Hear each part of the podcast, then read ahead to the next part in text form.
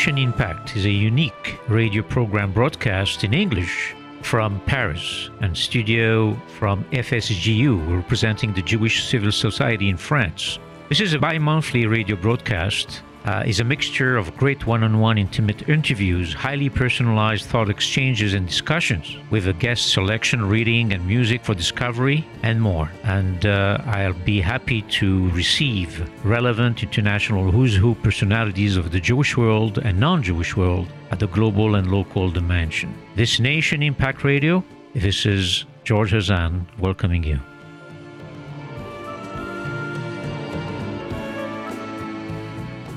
My guest today is Nissim Darvish, a senior managing director at OrbiMed, a leading healthcare investor globally with over 15 billion invested in assets. Nissim is a veteran of the life science industry with 15 years of experience covering medical technology development, corporate leadership, but also investment management. Nissim spent eight years with Pitango, which is the largest uh, VC in Israel, where he was a general partner managing life sciences investments. Before that, Nissim was the founder and CEO of Impulse Dynamics, which he led for six years, culminating in a 250 million realization event. Nissim is a PhD and an MD, uh, biophysics and physiology from the Technion in Israel, and after that conducted his postdoctoral research at the NIH in the United States. He has published over 100 patents, authored over 20 publications, and received eight prizes and awards. I'm very lucky and happy to have you, Nissim, here uh, on this program. Welcome. So thank you very much for having me. It's really a pleasure, you know, to be here today and speak with you, George. Uh, Nissim, uh, you know, with the, env- the, the environment that we see, especially after the COVID and still during with the COVID, we much look forward to be enlightened by some of your own good works, especially in the investment aspect.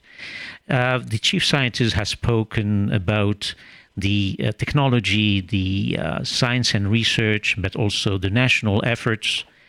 And I would like to focus more on the various innovations, but mainly your leadership role as one of the main actor investor in science and research coming out from Israel as well as from abroad because you you are a managing director from a very global company in healthcare. But tell me more about your uh, your I would say perspective and your paradigm uh, after and during the COVID. So you know, first of all, the COVID caught us all on kind of surprise. You know, I think um, this is one of the first pandemic in the last hundred years so I think nobody was kind of prepared for such a pandemic. Um, you know, so I think, you know, what happened during this pandemic, you know, um, everybody kind of, you know, um, take a little bit of pause and kind of reconsider. Um, are we talking about a new world? Are we going to change, you know, direction in terms of investment? we're trying to understand how the market would look, you know, within, let's assume that we get, you know, recovered from the COVID by summer. If not, what happened if we recovered by only after the winter? So I think that's all kind of scenario that uh, we have to play with and we have to to simulate um, our investment and how we're going to invest.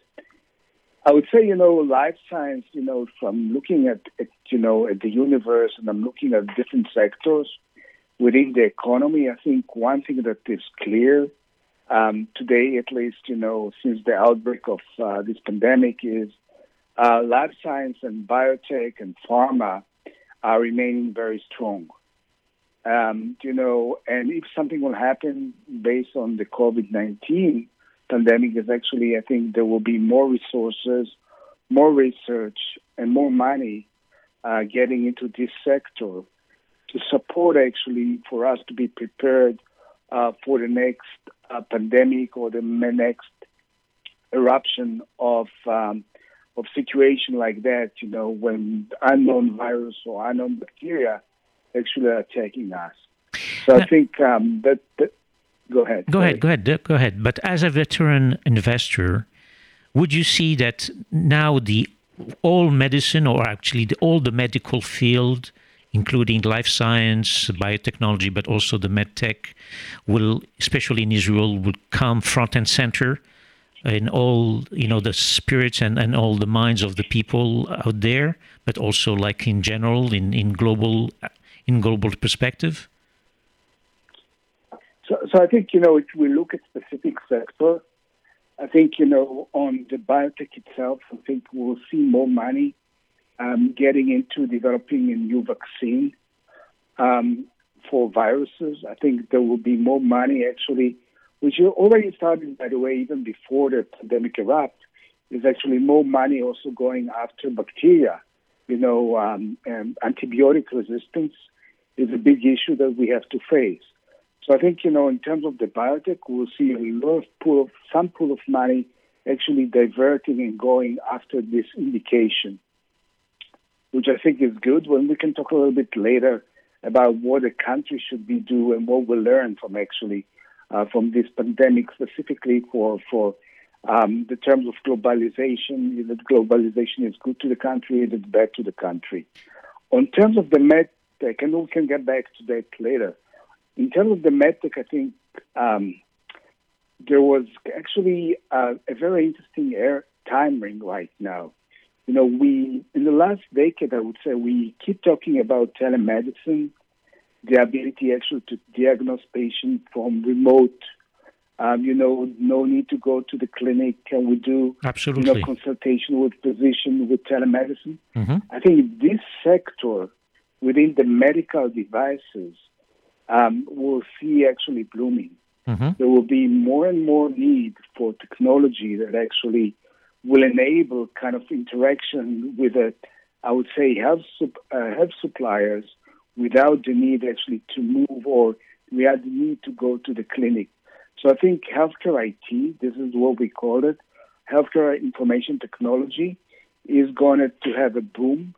We will see more and more company uh, developing technology that actually for remote diagnostic, remote monitoring. You know, it, it has been there, but I think nowadays you'll see more and more interest in actually um, um, moving forward and actually uh, acquiring more and more technology in that sector. I see. You know, for us here in here in Israel, you know, um, you know, we're very strong in IT. We're very strong in medical. So I think combining the healthcare IT together here in Israel, we see a lot of very, very interesting company.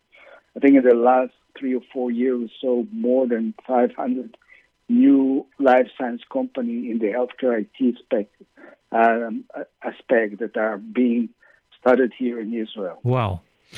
Uh, how, how Israel is actually um, ranking in the worldwide um, I would say, of course, on, on, the innovation, we're talking about Israel innovation uh, in every place.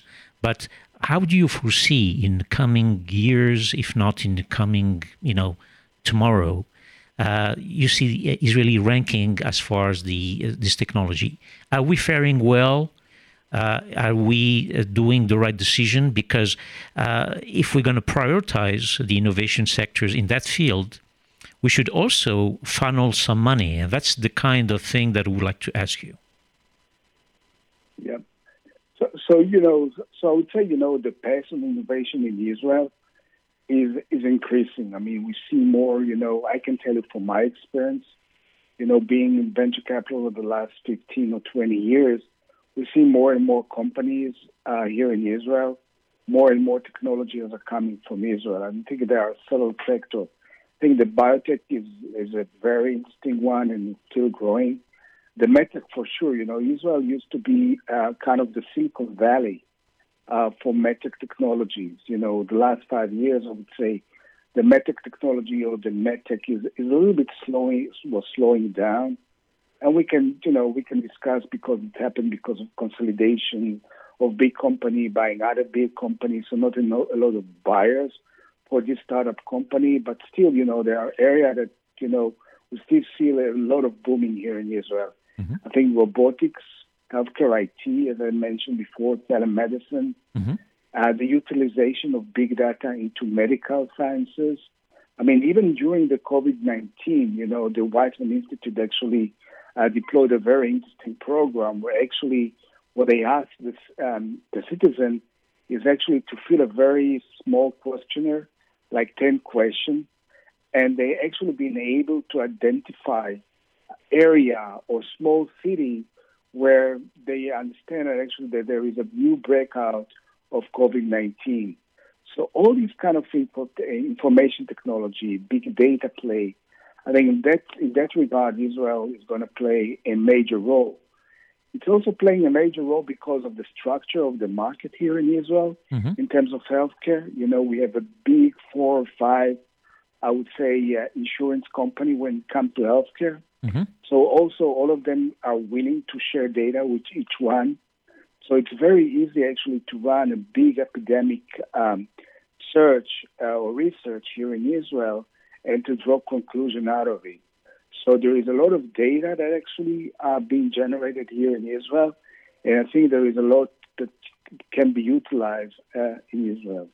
I'll be I'll be waiting to to see that. I think it's uh, quite exciting and quite interesting. So uh, I guess we'll wait and see uh, on, in time. Now, uh, let's make a pause and we'll come back. Sure.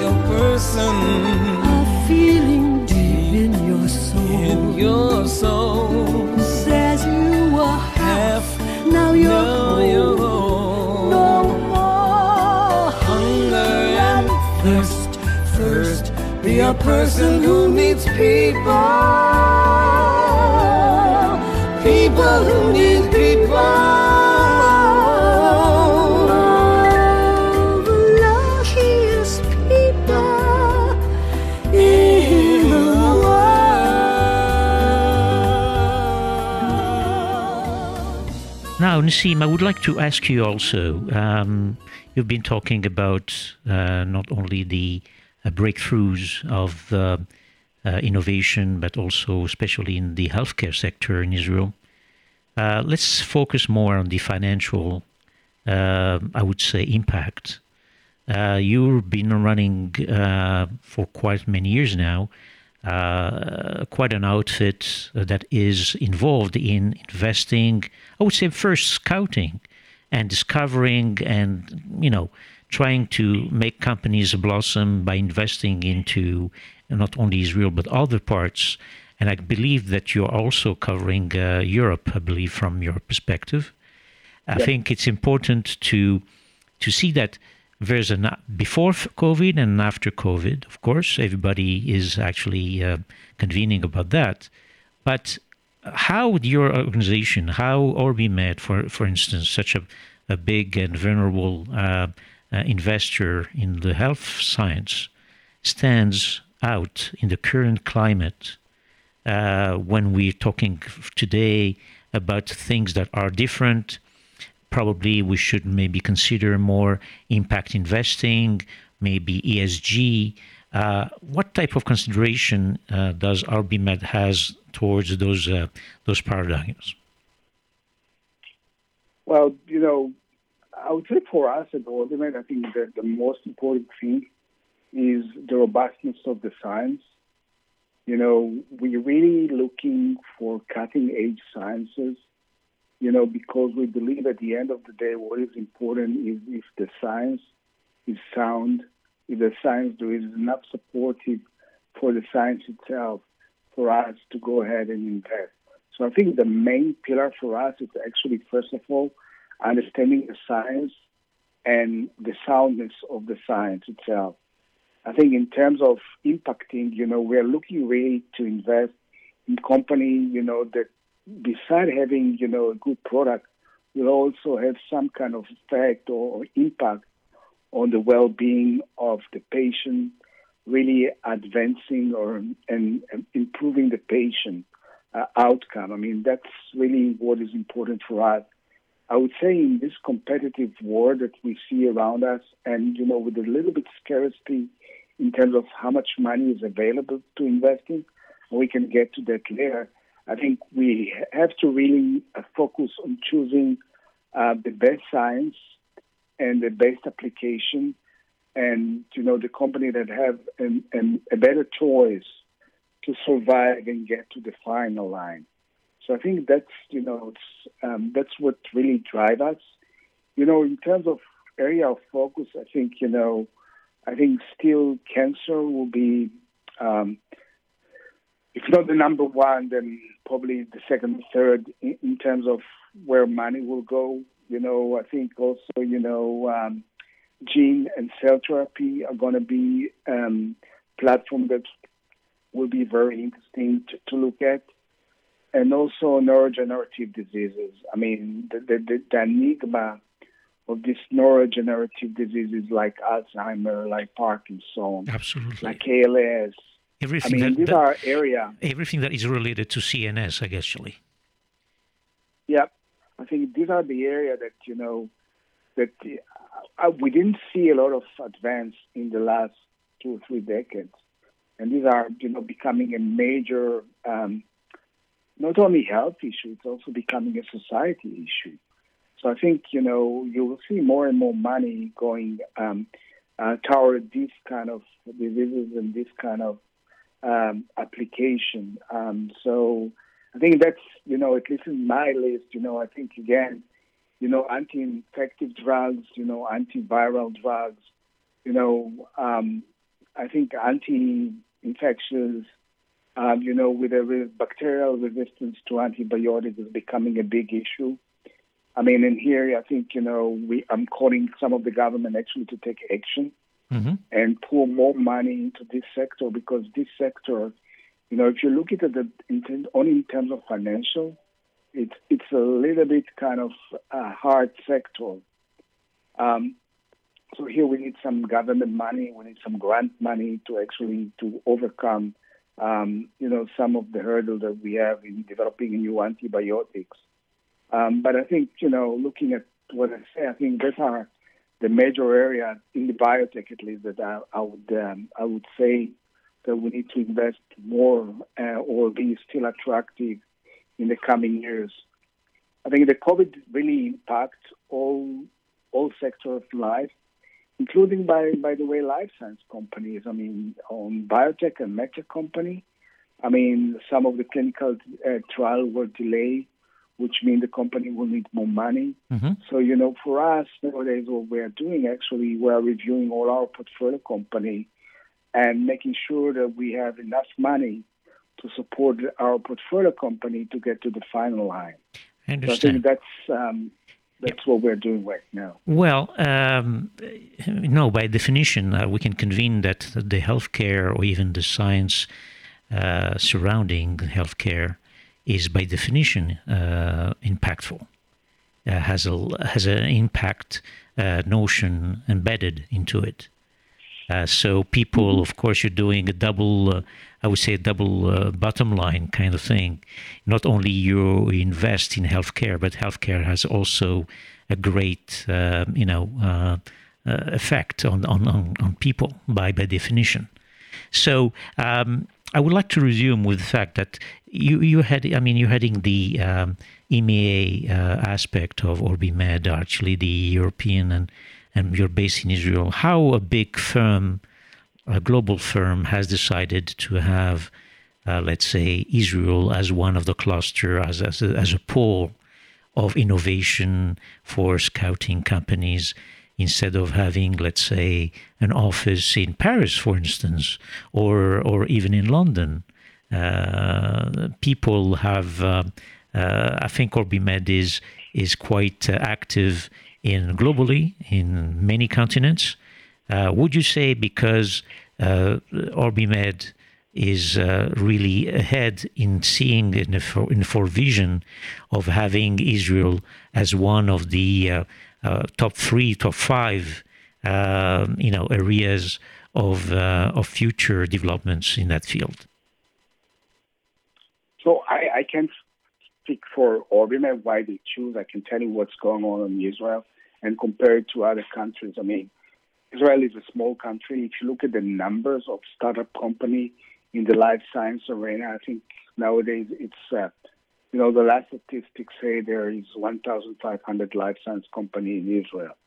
So, you know, so there is a lot of pool of company that actually you can choose from. And I think that's why, you know, I think when globally you look, people are coming and looking for technologies here in Israel. I think it's it's about the numbers of company. It's about the infrastructure. Actually, it's very easy to establish a new company here, to start a company you know, the government is really supportive in terms of giving some grants to this company to start a company, to initiate um, putting together a company.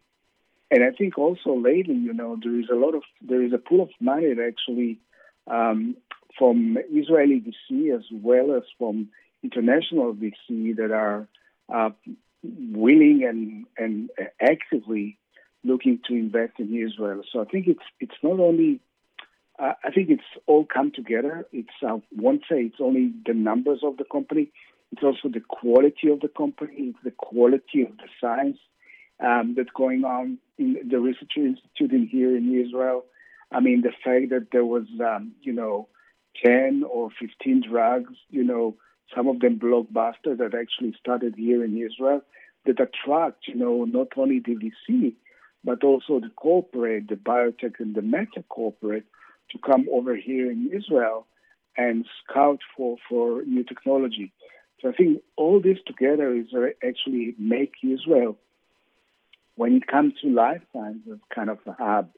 Um, I would say, you know, and by the way, you know, I think France is also a great country in terms of, you know, uh, I've been looking in, in Europe for, for the last two or three years for for innovation. I would say, you know, I was really, you know, one thing that really outstands is, is, is France. I mean, there is a lot of very interesting um, technologies coming out from France.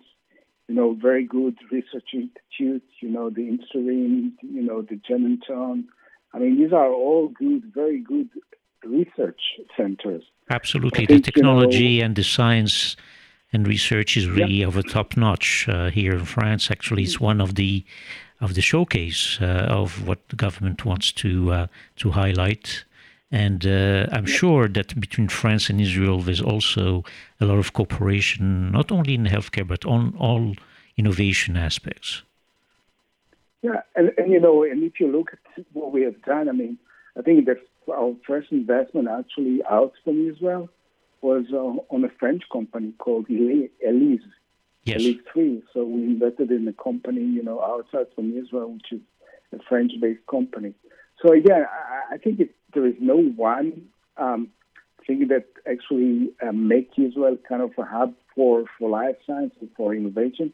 It's all the things that come, you know, it's the science, it's the government money, it's the, the fact that actually there is a VC, you know, a good number of VC uh, with a good pool of money that are willing to invest. Yes. I think also the relationship between Israel and U.S. You know, we know the U.S. market. You know, we we're talking with all the bankers in U.S. So I think and the numbers of companies, Israeli companies going public on the Nasdaq, I think we're only second or third to China Yes. nowadays. So I think that's all make it kind of uh, an interesting place to come and, and invest Yes. and looking for, for new technologies. Nissim, and you've been missing one thing. It's about the talent also and the quality of people such as yourself. And I would like, really would like to thank you for uh, being uh, a participant in this program. I'm sure we will have uh, more chances to invite you. And uh, again, thank you very much for uh, uh, witnessing uh, the success. And also, I would like to uh, encourage you, invite you to pursue your very good uh, works and very good uh, uh, actions. Thank you very much for your being here.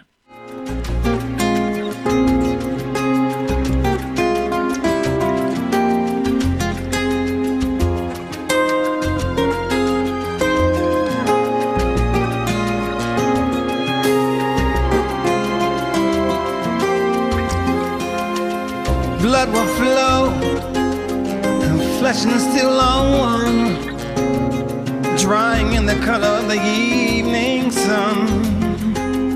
Tomorrow's rain will wash the stain away, but something in our minds will always stay. Perhaps this final act was meant to cleanse a lifetime's argument, and nothing comes from violence and nothing ever could. For all those born beneath an angry star, lest we forget how fragile we are. On and on, the rain will fall like tears from the sky,